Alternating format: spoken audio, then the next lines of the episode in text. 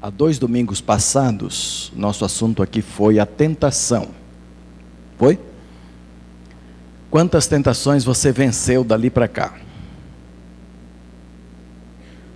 Ou você não enfrentou nenhuma? Eu enfrentei algumas. A impressão que a maioria de nós enfrenta algum tipo de tentação todos os dias. Todos os dias. E se assim o é, é preciso vencê-la cada dia. Cada dia. Este é o objetivo da palavra de Deus. E daquela feita mostrei que o texto de Tiago, capítulo 1, verso 13 a 17, trata de um modo geral sobre a tentação, mas trata também de alguns estágios desta tentação. Então hoje eu quero considerar com vocês alguns estágios da tentação. Naquele domingo consideramos a tentação de um modo mais geral, em que ela se apresenta e como a gente pode vencer o inimigo, vencer o tentador cada vez que vem nos tentar.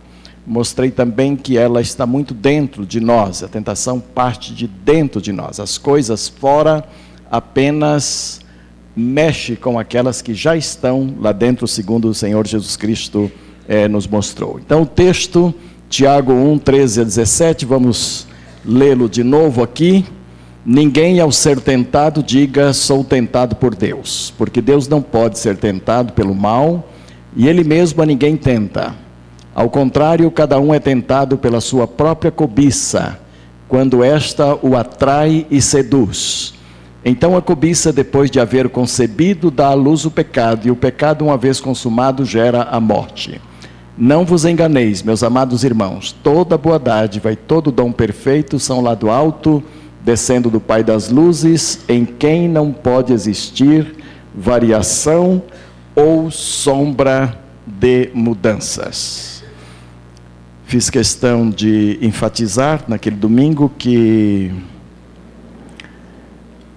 Deus não é o autor da tentação, mas nós muitas vezes ao sermos tentados e ao cairmos em tentação, às vezes culpamos o próprio Deus. E a Bíblia diz que não deve ser assim. Cair em tentação, sofrer uma tentação, vencer uma tentação são experiências comuns a todo ser humano. E por isso é preciso que cada dia nós observemos bem como é que a tentação se apresenta a nós.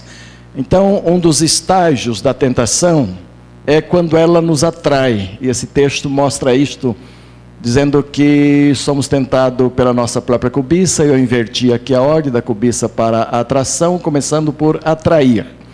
Então, ah, um dos estágios é quando você se permite ser atraído por qualquer tipo de tentação. Você pode ser atraído, atraída ou não. Você pode se permitir ser atraído ou não. E aqui que mora o perigo. Cada vez que você deixar-se atrair por algum tipo de tentação, você estará mais perto da queda. E quando eu tenho ali aquela figura, eu me lembrei do pastor Ari Veloso, que alguns irmãos aqui conhecem, ele foi meu discipulador e foi através desse discipulado e da CEPAL, onde ele trabalhava, que eu conheci Teresa. E aí eu fui tentado. Fui tentado a me casar com ela. E não demorou muito, nós realmente nos casamos. Para a glória de Deus, não é? Mas no tempo que conheci o Ari Veloso, estive com ele, ensinando sobre tentações, essas coisas, ele dizia: olha, o grande problema do ser atraído pela tentação está no segundo olhar não no primeiro. Porque o primeiro é ocasional, o primeiro acontece, o primeiro é inevitável, o primeiro você se depara com ele. Em qualquer lugar, em qualquer circunstância, você se depara com o primeiro olhar. Agora, o grande problema é o segundo olhar. É quando você, despertado pelo, pelo primeiro olhar, você lança um segundo olhar. Este segundo olhar ele já mexeu lá dentro. Ele já mexeu com a sua cobiça, ele já mexeu com o que está dentro do seu coração. Né? E então é aquele olhar de soslaio, é aquele olhar de cobiça mesmo, é aquele olhar pelo retrovisor do carro, é aquele olhar do virar a cabeça de lado ou mesmo até para trás, não é? Este segundo olhar significa que você já está sendo atraído de alguma forma, você está dando uma atenção que não deveria dar àquele tipo de tentação, você já está alimentando algo desagradável diante de Deus. Então, amados, é preciso conhecer bem os nossos olhos, que são as janelas da nossa alma, e, que, e é por onde ah, os desejos internos que o Senhor Jesus disse que estão lá dentro ah, são de, fatos, é, de fato lembrados, né? Então nós somos atraídos facilmente por muitas coisas. É como é como um imã funcionando em nossas vidas e nos atraindo para uma porção de coisas. E os homens descobriram muito cedo, há, há séculos, né, como atrair a caça ou a pesca, a animais de todas as espécies. E aí aquela coisa que eu gosto muito, Marcelo também, e tantos outros entre nós, nós aprendemos como atrair o peixe, nós aprendemos como ah, conseguir enganar o peixe. O pescador é uma tristeza, é uma hipocrisia só. Ele, ele engana o peixe, e o peixe pensa que vai comer alguma coisa de verdade, quando de repente fica fisgado pelo anzol do pescador e atraído. Né? Não é bem o que, o que eu ia falar, não é bem. Eu ia dizer que Satanás é o maior pescador, entendeu? Aí a gente ficaria triste, né, Marcelo? Não é isso. Mas a técnica usada é exatamente a mesma. Satanás usa técnicas de iscas as mais diversas, atrações as mais diversas, tipo de ímãs os mais diversos, para nos atrair de alguma forma para si e nos colocar mais perto de você. Então há uma necessidade de você ah, estar sempre preparado, de alguma forma. Talvez você tenha que fazer aliança com seus próprios olhos. Talvez você tenha que fazer aliança com os seus pensamentos. Talvez você tenha que fazer aliança com os seus pés, para não deixar-se atrair pela sugestão do tentador, porque ele vai estar sempre por perto. A conclusão é: se você não se deixar ser atraído pela tentação, provavelmente você nunca cairá nela. Mas ah, para que você não se deixe ser atraído, você tem que estar esperto, tem que estar vivo, tem que estar viva, tem que estar ligado, tem que estar plugado na palavra, nos princípios do próprio Deus, para perceber, porque isso é mais ou menos ah, tão terrível como o próprio pescador mesmo, o caçador. Uma vez eu fui para uma fazenda, ah, éramos quatro pastores indo para uma fazenda aqui na Bahia. Dois éramos pescadores e dois eram, e dois eram caçadores. Então nós chegamos na fazenda no, à tarde e fomos conhecer onde se daria a pesca, onde se daria a caça. Então os dois caçadores saíram para um lado, os dois pescadores saíram para o rio. E daqui a pouco estávamos lá no rio já pegando uns peixinhos, os caçadores chegaram e disseram: Olha, já está tudo ok, já percebemos onde os bichos passam, já vimos os rastros, já vimos árvores com flores que caem, o bichinho vem comer, e já armamos também ah, o giral lá onde o caçador fica aguardando o bicho. E gente, que coisa incrível, que malícia tremenda. Ah, os dois pescadores fomos dormir mais cedo e os caçadores foram para a fazenda para caçar. Lá para meia-noite, os dois chegaram conversando muito animadamente e acordaram eu e o outro que estávamos já dormindo. Então nos levantamos para ver o que tinha acontecido e, na verdade, eles já tinham apanhado a sua caça. O primeiro animal que veio na trilha que eles marcaram e, e veio a comer flor, uh, uh, flores da árvore que haviam caído no chão, esse primeiro animal eles mataram. E já voltaram para casa felizes, porque era um grande animal e tudo, quer dizer, a parte dos pescadores estava totalmente resolvida. É assim que o inimigo faz. Às vezes, ele nos atrai de tal forma e nos derrota de tal forma que a tarefa daquele dia já está cumprida, reúne a capetada toda para ficar indo daqueles que, daquele que caiu. É assim que faz, entendeu? Reúne a turma toda para rir daquele bichinho que veio de forma simples, indisciplinado e deixou-se cair. Satanás faz festa também, ele, ele se alegra quando uma presa cai nas suas tentações. E resultado que nós nem pudemos ficar na fazenda muito tempo, porque a casa era tão grande que tivemos que voltar. Não deu para ficar lá os quatro dias que pretendíamos ficar. Então os pescadores ficaram no prejuízo, porque o pescador precisa de um tempo mais para poder pegar algum peixe, não é? E voltaram.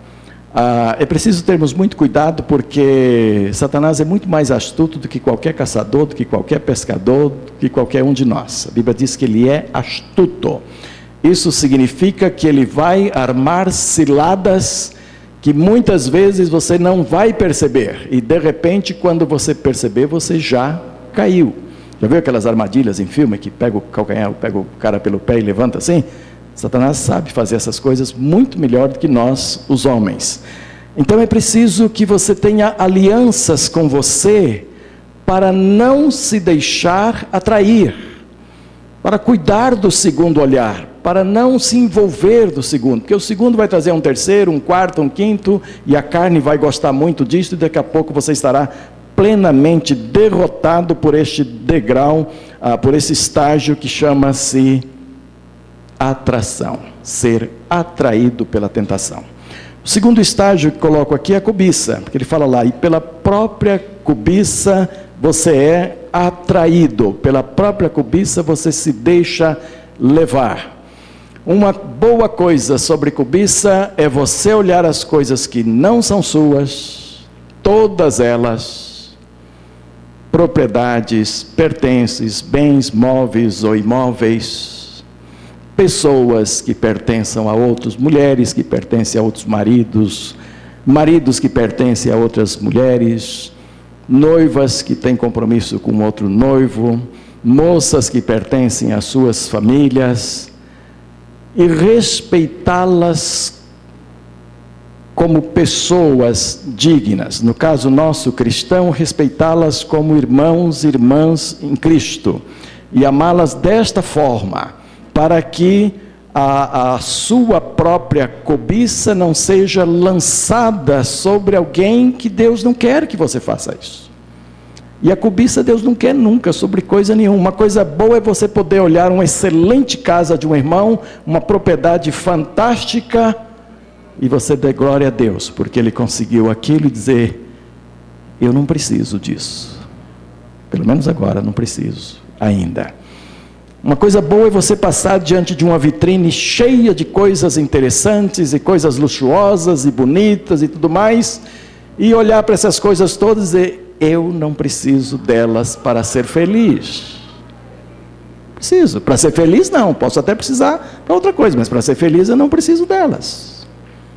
Não é verdade? Uma coisa muito boa é você saber de um restaurante que a comida custa muito caro só gente rica mesmo pode entrar lá e você assim, mas eu estou bem alimentado, olha a minha forma. Ah, o meu arrozinho com feijão e o bifinho lá em casa, está perfeito, está ótimo, estou muito bem. Eu não preciso comer naquele restaurante. Não é verdade? Agora, se você for daquela filosofia que as coisas boas que não são pecaminosas, a gente deve fazer pelo menos uma vez na vida, então faça uma poupançazinha e vai lá uma vez no ano. Come, diga, já comi lá, sei como é, entendeu? Porque você sabe contar a história daquilo lá, desde que não seja pecado, não é? Ah, a cobiça dentro de você é que exerce atração para alguma coisa. A tentação só se torna eficaz por causa do que há dentro de você e não fora. Eu estou batendo nessa tecla desde a outra vez, porque isso é muito importante que as pessoas, quando caem e vão ser tratadas porque caíram, normalmente imaginam que caíram porque a tentação foi muito forte. Caíram porque o que estava do lado de lá era muito forte. Não é verdade. As pessoas caem porque o que está dentro delas é muito forte. E não porque o que está fora é muito forte. O que está forte é o que está dentro. Então, um coração maltratado, um coração ah, um coração muito carente, um coração não satisfeito, um coração não consagrado realmente ao Senhor, ele se torna extremamente vulnerável lá dentro. E então aí, quando a coisa aparece fora, ele é atraído e ele deixa funcionar a sua cobiça e então ele cai. Então Jesus falou que os desejos maus estão dentro do homem. E esse versículo eu coloquei no sermão passado. É de lá desse coração que procedem as piores formas de tentações e pecados nos quais você cai, como homicídios, adultério, inveja e tantos outros que Jesus fala ali, não é? Se não houvesse tais desejos ali, por que eu me deixaria cair numa tentação? Se, se, se o desejo, a lascívia, não estiver dentro do coração, por que, que você vai cair no adultério? Você só vai cair no adultério quando a lascívia trabalhar dentro do seu coração. Está entendendo isso? Quando isto for alimentado dentro do seu coração, já está lá. O mau desejo está lá. E então ele é simplesmente provocado. E sendo provocado, então você cai. É interessante lembrar isso aqui, que a tentação, na maioria das vezes, ela age sobre um desejo dado por Deus e tenta nos induzir ao pecado, levando-nos a ultrapassar os limites estipulados pelo Senhor para cada desejo. Vamos observar isso, tentar analisar isso um pouquinho. Há certos desejos que são bons, são naturais, e estão dentro de você e foram dados por Deus. Você trabalha o dia todo, 12 horas por dia, chega em casa exaurido ou exaurida, toma um banho morninho e tal, come alguma coisa, especialmente um leite quentinho, a vontade é dormir. E esse é um desejo santo. E é preciso deitar e dormir bem mesmo. E eu gosto, inclusive, de não ter dívida para botar a cabecinha no travesseiro e dormir. Que as dívidas às vezes atrapalham esse desejo santo, não é de dormir. Mas se você fizer do sono o seu principal objetivo, de modo que não tenha horário para levantar, não tenha o, obrigações a cumprir no próximo dia, ficar dormindo, dormindo, dormindo, você vira um preguiçoso. E a partir do momento que você virou um preguiçoso, aquele desejo que era sadio, aquele desejo que foi dado por Deus, transformou-se em pecado na sua vida. E aí a Bíblia diz assim: ó, oh, dormioco, você vai, vai ter lá com a formiga, vai ver como é que eles trabalham e tal, como é que elas. Não é? é assim. Ah, por exemplo, o desejo de comer. O desejo de comer é uma beleza, é uma coisa fantástica. É ruim a pessoa não ter desejo de comer. É uma mesa farta e tudo, não, não me toca, não é comigo, tanto faz, tanto fez, não preciso comer. Não, ter desejo de comer é bom. Deus deixou, deixou o desejo de comer na gente, dentro da gente. A gente tem, tem que sentir fome. E de vez em quando você vai no médico e está comendo bem, está dormindo bem. O médico tem essas preocupações se você, você está se alimentando bem. Então é normal que depois de três horas e meia, quatro horas que você comeu algum tipo de refeição, é normal que o seu estômago comece a pedir outra refeição, comece a pedir alguma coisa. Isso é normal. E é preciso que ele venha mesmo, esse desejo. Agora, como você vai satisfazer este desejo, se você vai satisfazê-lo dentro dos limites estipulados por Deus ou não, é o que é o grande problema. Você pode, por causa do desejo de comer, de ter fome, sentir-se fome, tornar-se um verdadeiro glutão. E aí é pecado. Porque você, aí você esbarra na, na falta de cuidado para com o seu corpo. Mas perceberam? Um desejo que está lá dentro. Um desejo que está lá dentro.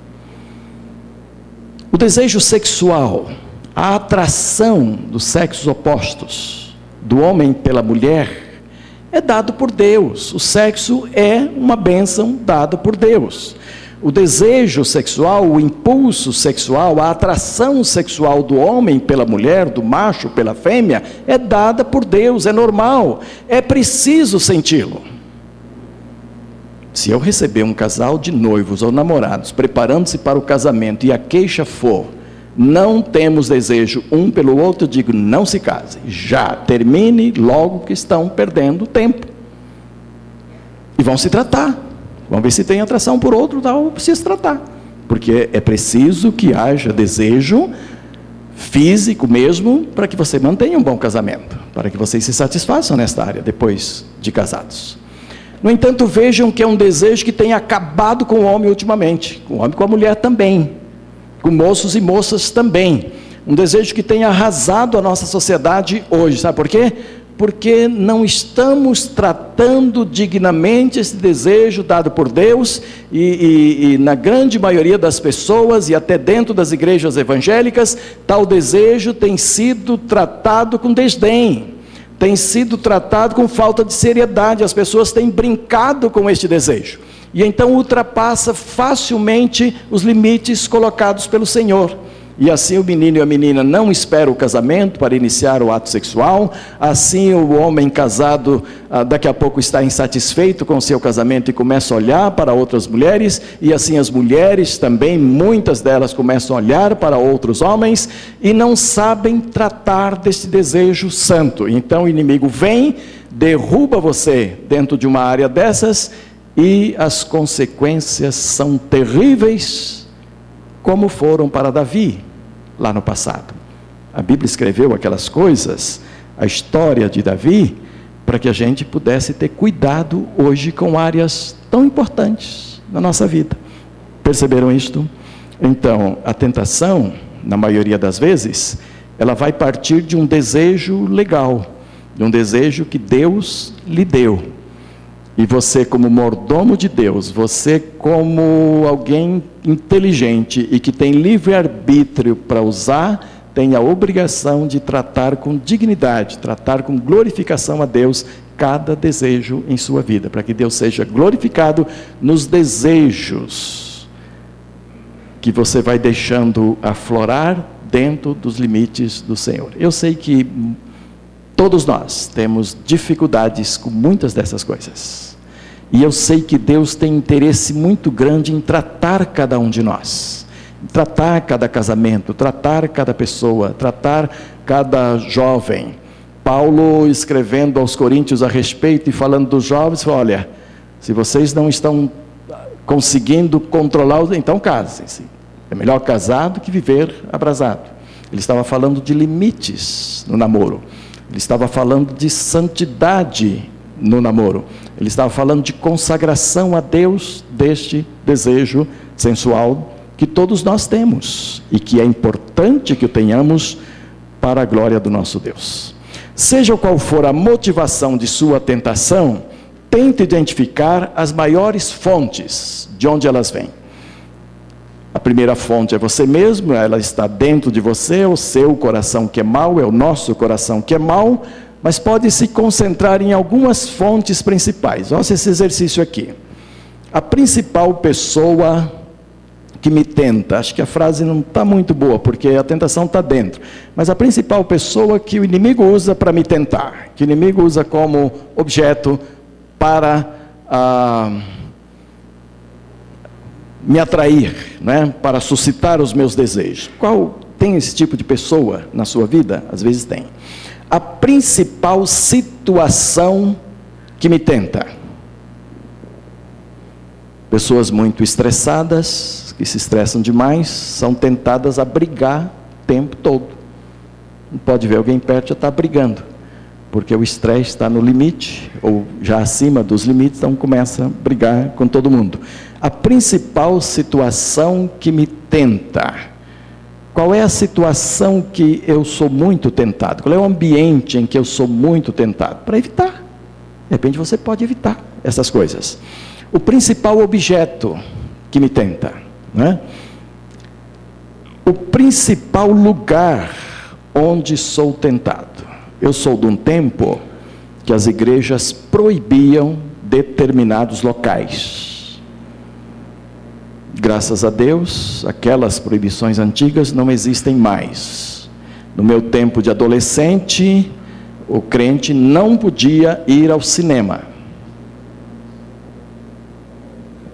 Assustei um monte de gente aqui. Não podia. No meu tempo, e onde foi criado, crente não era cinemista, não podia ir ao cinema. Porque dizia-se que lá é lugar do mundo, que lá Satanás toma conta e tal, e que lá as coisas ruins acontecem. Hoje há muitos eventos culturais, há muitos filmes que são didáticos, há muitos filmes que são culturais, há muitos filmes que ensinam. E hoje há igrejas trabalhando com filmes e preparando filmes e, e tratando desta área para evangelização. Mas eu fui criado assim: você ia ao cinema, você enfrentava a comissão do sete. Sabe o que era a comissão do sete? A comissão do sete era formada por sete homens da igreja que representavam uh, simbolicamente os sete diáconos lá de Atos 6 que era para puxar a orelha de todo mundo que pisava na bola aqui ou ali ou lá. As coisas funcionavam assim duramente. E eu conheci uma igreja que o crente não podia ser cinemista. E ser cinemista lá não era quem entrava no cinema e assistia aos filmes. Ser cinemista naquela igreja era quem passava em frente ao prédio do cinema. Entendeu? É, eu fui ver na ata e era isso. Que se você passasse em frente ao prédio de cinema, você era um cinemista. E você podia ser até excluído por causa disto. Então era assim: os ambientes eram tidos como problemáticos. Eu fiquei extremamente escandalizado. Eu era presbiteriano e convivia muito com batistas. E eu fiquei extremamente escandalizado quando um grupo de batistas comigo caminhando para a igreja, uma bola escapuliu lá do campo de futebol e o batista pegou e devolveu com o pé para o campo, chutou-a de volta para o campo. Ele foi excluído da igreja dele. Porque lá disseram que se ele tivesse devolvido com a mão, não era chute, não era participação. Mas como ele devolveu com o pé, ele participou do futebol num domingo, então foi excluído. Virou presbiteriano. Mais tarde eu virei batista. Quem entende um negócio desse? É uma loucura, né? umas loucuras que aconteceram naquele período. Mas naquela época a igreja se centrava em locais. Crentes consagrados não frequentavam isso, isso, isso, não faziam isto, isto, isto. E sabe de uma coisa? Caíam nas mesmas tentações, ou ainda pior do que se cai hoje. Sabe por quê? Porque a ênfase estava na coisa externa a ênfase dada era, ó, não vai em tal lugar porque lá o mundo está, não pode, não faça isso porque isto é do mundo, não faça aquilo porque isto é do mundo. E o crente então ficava numa redoma, mas tudo estava dentro do seu coração. Via uma bola, chutava, e a igreja dizia que isto era pecado. Via um cartaz de filme interessante, entrava escondidamente e assistia, assistia é, circo, é, escondidamente da igreja, e tudo gerava uma confusão tremenda. Porque a ênfase não era o mal está dentro de você.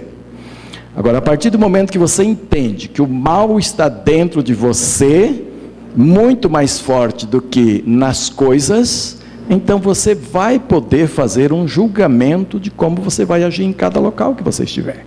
E você vai poder superar as situações em Cristo e não em você mesmo, que você é fraco mesmo seja para o que for, para aquilo que se apresentar. E a igreja pode evoluir nesse sentido o quanto ela quiser, pode se abrir o quanto ela quiser, pode deixar de proibir o quanto ela quiser, pode dar todo tipo de liberdade, as pessoas continuarão caindo, não por causa das coisas externas, elas continuarão caindo por causa do seu interior não tratado do seu interior não trabalhado por Deus, não discipulado pela palavra, não crescido, não amadurecido em Deus, não é?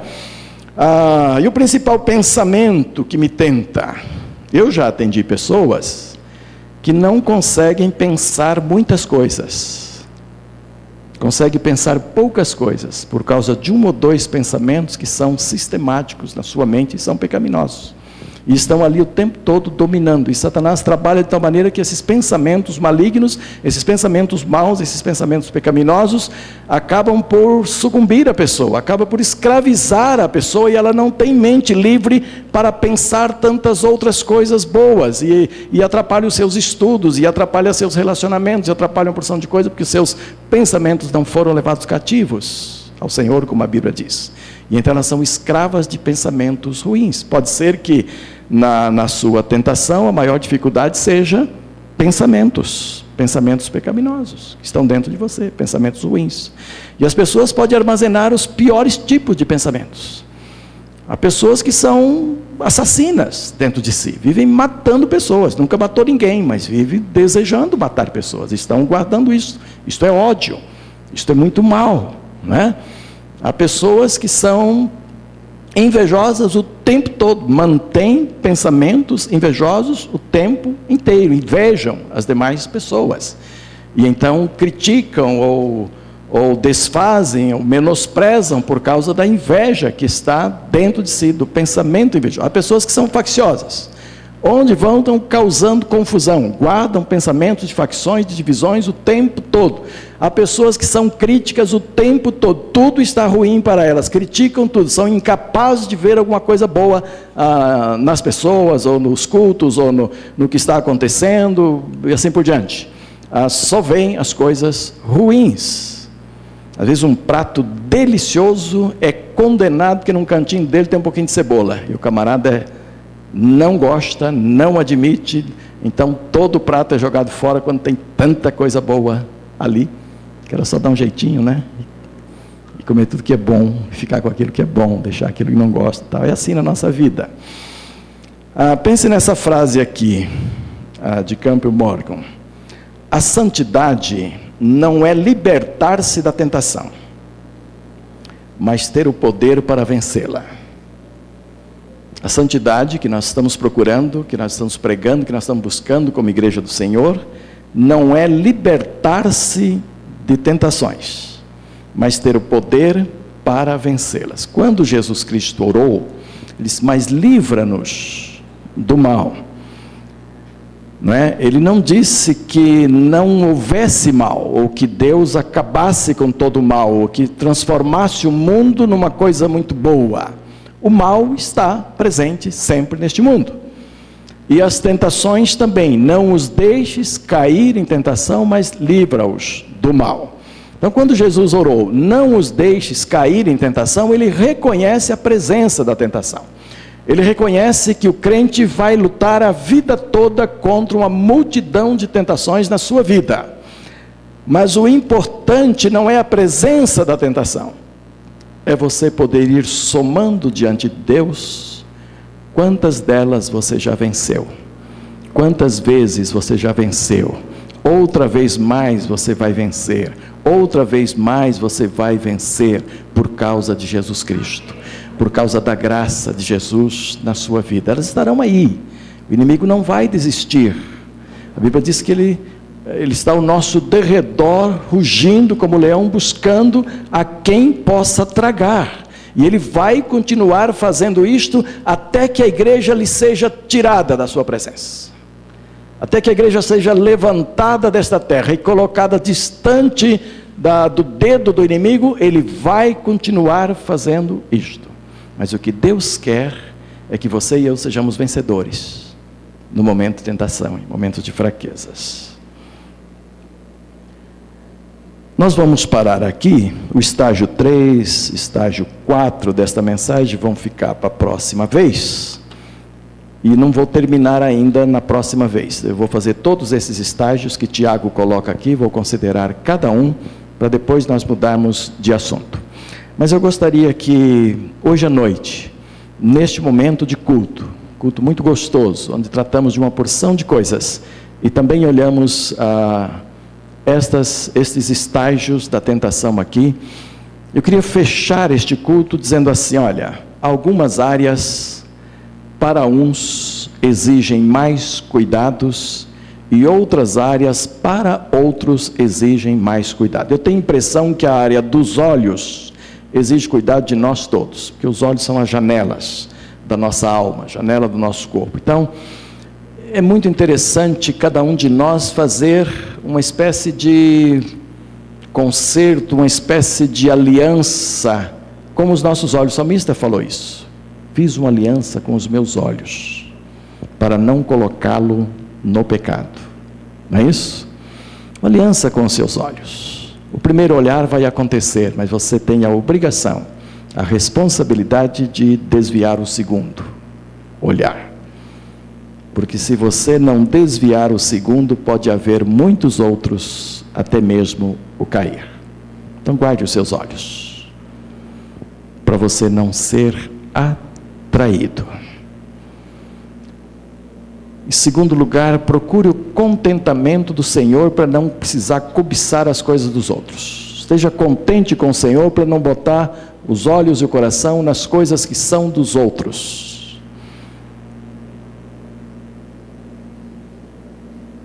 Você não precisa das coisas dos outros, você só precisa das suas coisas. E você pode glorificar a Deus com as coisas que Ele lhe deu. E olha, eu tenho certeza, se você aprender a glorificar a Deus com as coisas que Ele lhe deu, você vai aprender a glorificar a Deus pelas coisas que Ele deu a outros, sem cobiçá-las, sem querer tê-las para si. Em terceiro lugar, tem uma pecinha aqui dentro, tem um órgãozinho aqui dentro, chamado coração. E a Bíblia assim: guarda o teu coração, porque dele procede as fontes da vida. Guarde o seu coração do mal. Guarde o seu coração da tentação, porque ela está aí, bem ao seu lado, bem na sua vista. E Jesus disse que é de lá de dentro desse coração que saem todos os maus, então precisa ser guardado. Faça um pacto com seu coração para guardá-lo todo tipo de tentação que o inimigo coloca diante de você. Eu não tenho dúvida, amanhã mesmo, hoje ainda, quem sabe, muitos de nós aqui enfrentaremos algum tipo de tentação. O que é que você vai fazer com seus olhos? O que é que você vai fazer com seu coração? O que é que você vai fazer com seus pensamentos? Porque elas estão todos aí. Baixe a sua cabeça, vamos orar.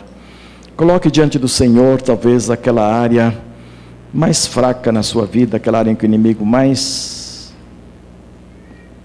te tenta, te procura. Talvez aquela pessoa que significa um problema maior para você.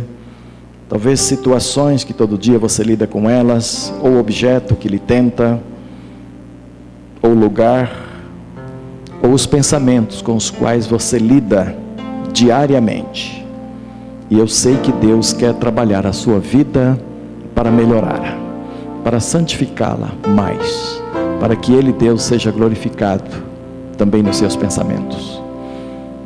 Deixa Jesus levar cativos os seus pensamentos nele, para que se tornem pensamentos que glorifiquem ao Senhor. Amado Deus e nosso querido Pai, eu quero te agradecer por poder considerar neste assunto mais algumas áreas, alguns degraus tão sérios tratados por Tiago. E eu quero nesse momento colocar a igreja que aqui está, cada um de nós, ó Deus. Nenhum de nós aqui é super-homem, nenhum de nós somos anjos, no sentido santo da palavra Todos nós ainda lidamos com a natureza caída, a natureza velha que ainda se encontra entre nós e que deseja derrubar, ó Deus, a área espiritual da nossa vida, aquela área que quer te servir, mas que muitas vezes se encontra sucumbida pela carne e pela carnalidade. Senhor, tenha misericórdia de cada um de nós aqui. E aquelas pessoas que estão nesse momento identificando áreas sérias, áreas que precisam ser trabalhadas pelo Senhor, ó Deus, tenha misericórdia, ajude-as para nunca desejar aquilo que não é seu. Não permita, Senhor, que a inveja leve de roldão alguém entre nós, nem o ódio, nem os ciúmes, nem o orgulho, nem a altivez, nem a sensualidade exacerbada